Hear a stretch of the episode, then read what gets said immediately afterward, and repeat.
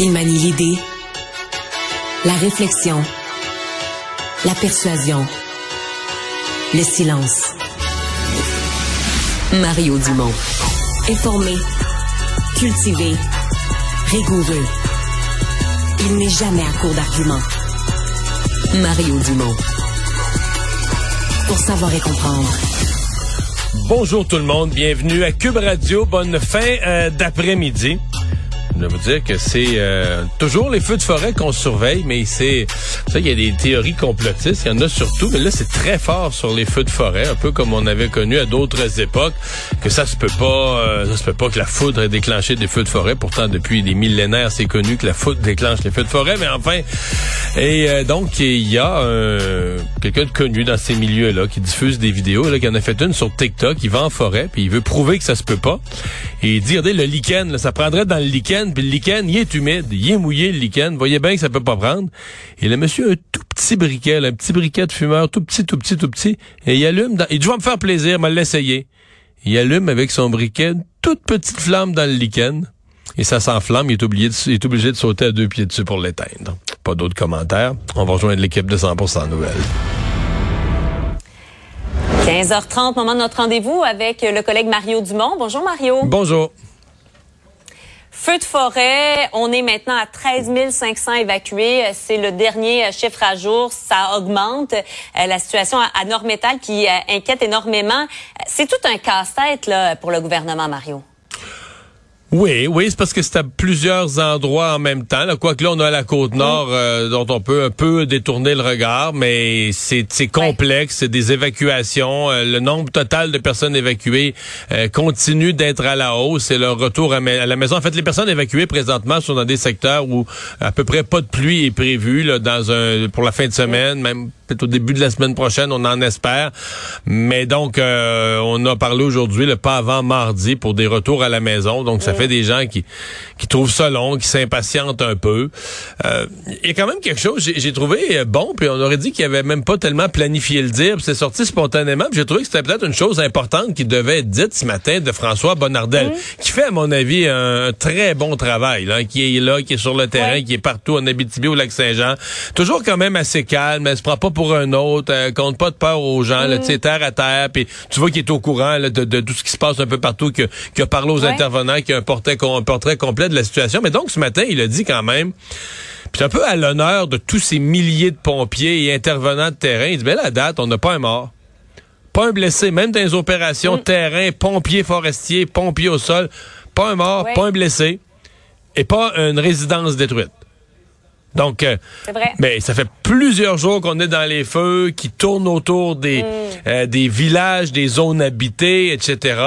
Euh, que des gens travaillent sur le terrain. Ça veut pas dire on pourrait avoir un blessé dans la prochaine heure. Les gens font un travail quand même risqué, dangereux. Ça Mais c'était quand même ce matin de, prendre le temps de le dire. Là. Tu sais, trouvais que c'était quand même intéressant. Puis ça, ça rendait d'une certaine façon mm. hommage à ces gens.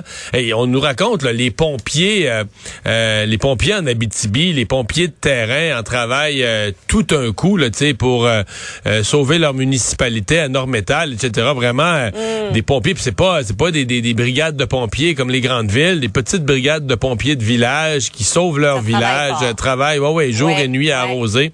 Donc c'est vraiment quelque chose. On va annoncer de l'aide financière dans, dans, les prochaines heures. C'est ce que disait le premier ministre Legault. Bon, des perdièmes pour les gens qui sont évacués. le contraire aurait pas été possible, Mario. Là. Non, non, il faut aider ces gens-là. Puis le gouvernement, euh, d'abord, quand on fait le budget, Marianne, depuis, je sais plus quel ministre des Finances, mais depuis des années, on se met un fonds d'urgence. Donc le fonds d'urgence, c'est le fonds d'urgence. Il sert à, tu sais, on budgète plus prudemment. autrefois, à mon époque et avant, là, on faisait des plus gros déficits que prévu. Ben, à un moment donné, on s'est dit, ben non, sur une année de 365 jours, là, il arrive toujours quelque chose. Euh, ça peut être à Montréal, ça peut être en région, mais il arrive toujours quelque chose à quelque part. Et donc, vaut mieux se mettre un fonds d'urgence. Donc, c'est pour ce genre de besoin-là. Euh, et euh, non, le gouvernement actuel, les précédents non plus, remarque, ont jamais tellement lésiné. On essaie toujours, toujours que tu sois raisonnable dans ces programmes-là parce que c'est triste, mais tout programme gouvernemental, s'il est pas un peu normé, ben, tu sais, il va répondre aux besoins des gens, mais quelqu'un qui en a pas besoin va essayer d'en abuser ou de, de, de, de le tordre. Donc, faut quand même normés minimalement, même si on veut les garder simples et mm. accessibles et faciles à remplir les formulaires, il faut quand même normer un peu ces programmes-là. C'est pour ça que ça prend quelques jours à les sortir, mais euh, on est quand même confiant qu'on va pouvoir euh, aider les gens qui ont, qui évidemment tout ça en cours des, des dépenses là, qui sont bien réelles. Ben oui. On le comprend. Et euh, si le nombre d'évacués augmente, ce qui n'augmente pas en criant ciseaux, euh, ce sont les effectifs de pompiers euh, spécialisés en, feu de forêt. le premier ministre Legault qui a répliqué à, la mairesse Plante qui ne comprenait pas hier pourquoi les pompiers de Montréal n'étaient pas réquisitionnés. On va les écouter tous deux. Je sais qu'on en fait venir d'ailleurs. Il y en a qui s'en viennent de France. En nous, on est moins loin puis on peut venir euh, porter main forte. Alors, on s'est offert et dépendamment des besoins, ben, on aurait euh, déplacé les effectifs. Euh, alors, on est Laval, Longueuil, Montréal, on est prêt, mais on nous a dit pour l'instant, c'est correct.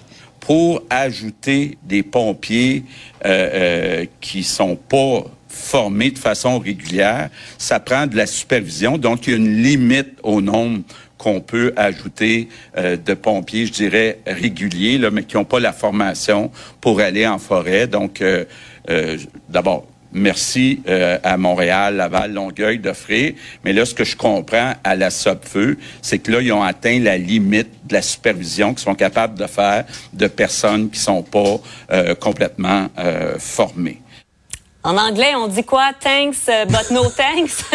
ouais. Qu'est-ce que tu penses de ça?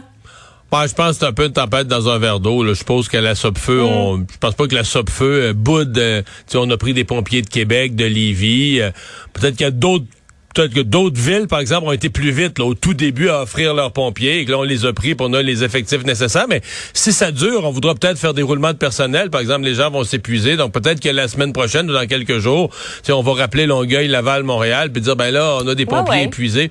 Mais pour l'instant, je pense que ce qui est le plus urgent, c'est de voir arriver, par exemple, comme les 100, euh, les 109 qui arrivent de France aujourd'hui.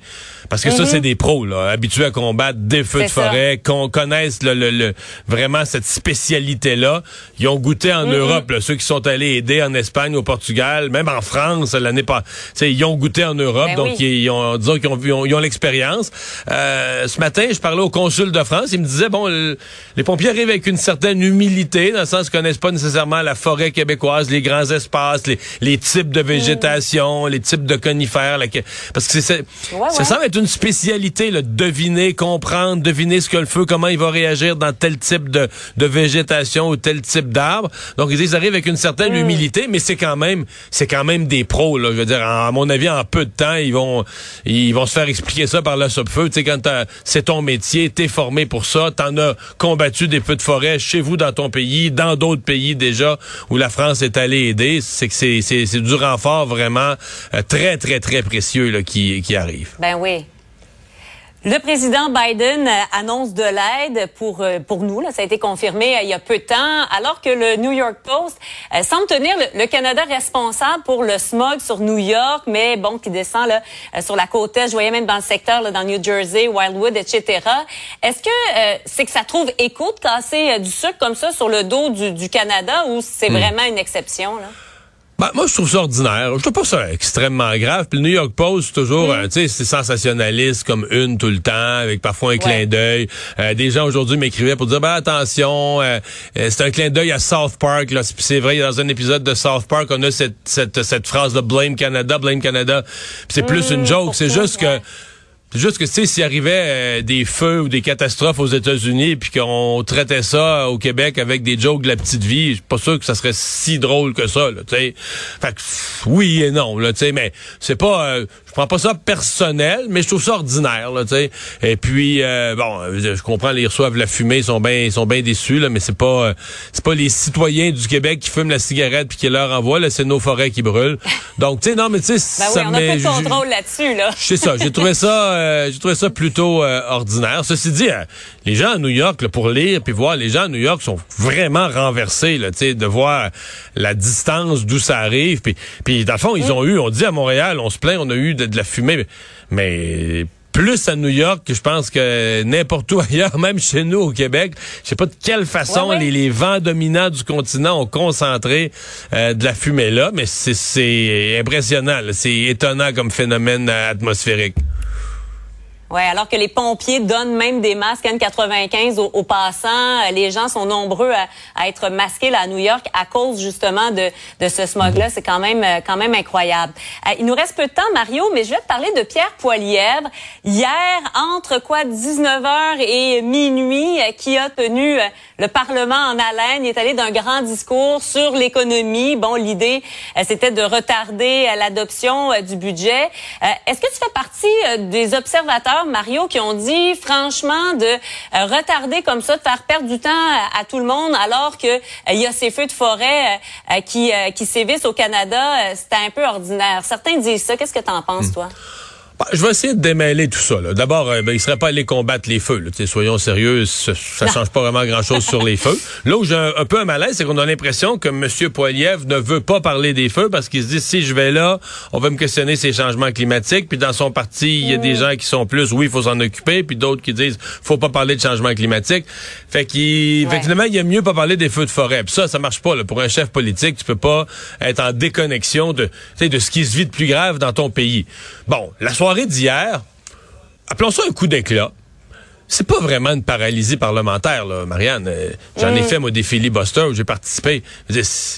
Filibuster, tu, tu bloques le Parlement, faut que ça dure des semaines. Dans le fond, eux autres, ils ont comme occupé une soirée avec un discours spectaculaire, cinq heures. Il y a quand même pas. Donnons-lui le mérite. Il a parlé cinq heures de temps. C'est plus facile dans un pays où il y a deux langues. Tu peux redire la même affaire deux fois dans, l'autre langue. Ça t'aide à gagner du temps. Mais il a fait un discours. Euh, il a pas dit de conneries. Il a fait un discours cohérent. Il a parlé d'économie de long à large. Il a mm. présenté euh, une partie de sa vision économique. On comprend qu'il est tiré parce qu'il voulait faire du temps. Mais c'est une obstruction parlementaire d'un soir. Euh, les conservateurs n'ont pas annoncé on bloque l'adoption du budget puis on va siéger jour et nuit jusqu'à l'automne. Aujourd'hui, les travaux reprennent leur cours. Ma compréhension, c'est qu'à la fin de la journée d'aujourd'hui, le vote va être pris. Donc, c'est une obstruction. Mm. C'est plus un spectacle, une obstruction d'un soir, un spectacle. Tu sais, en anglais, ils ont l'expression un stunt, là, un coup d'éclat, un coup publicitaire. Mm-hmm. Moi, j'ai vu ça comme ça. Euh, sûrement bon. Euh, Philippe Vincent euh, vous faisait remarquer ce matin à mon émission, je trouvais ça intéressant que l'aspect, oublions tout l'aspect externe, l'aspect interne dans son parti, auprès de son caucus. Et ça, c'est une bonne observation. C'est sûr que ça a eu un effet très fort, que les députés se disent, tu sais, notre chef, il est vaillant, il est travaillant, il a pas eu peur, mm. cinq heures de temps, il a parlé. Ça, ça galvanise les troupes, tu sais. C'est comme euh, ah. l'idée que, le capitaine d'une équipe au hockey, il s'en mêle, puis il y a de la bagarre dans le coin, il y va. Tu sais, ça, ça, je pense, ça a été bon dans son parti. Ça démontre un chef qui est bagarreur, qui a pas peur dans son mêlé, puis on dit qu'on veut combattre le budget, mais c'est lui qui fait le coup d'éclat lui-même, pas demander à ses troupes d'aller tenir du temps pendant des jours, mais lui-même va faire un discours de cinq heures. Ah, c'est peut-être l'aspect que, en première analyse, on pourrait, on pourrait oublier, mais qui s'ajoute. Mais pour le reste, le coup d'éclat est fait, puis euh, c'est ça. Il, il, nous a dit que le budget de Justin Trudeau, qui revient pas à l'équilibre zéro, euh, à l'équilibre budgétaire, au déficit zéro, ça lui déplaît, euh, qui est contre les mesures qu'il considère lui pro, qui, qui encourage l'inflation, et donc son, son coup d'éclat, son message a été entendu. oui, il l'a décliné pendant cinq heures. Merci Mario, on se parle demain.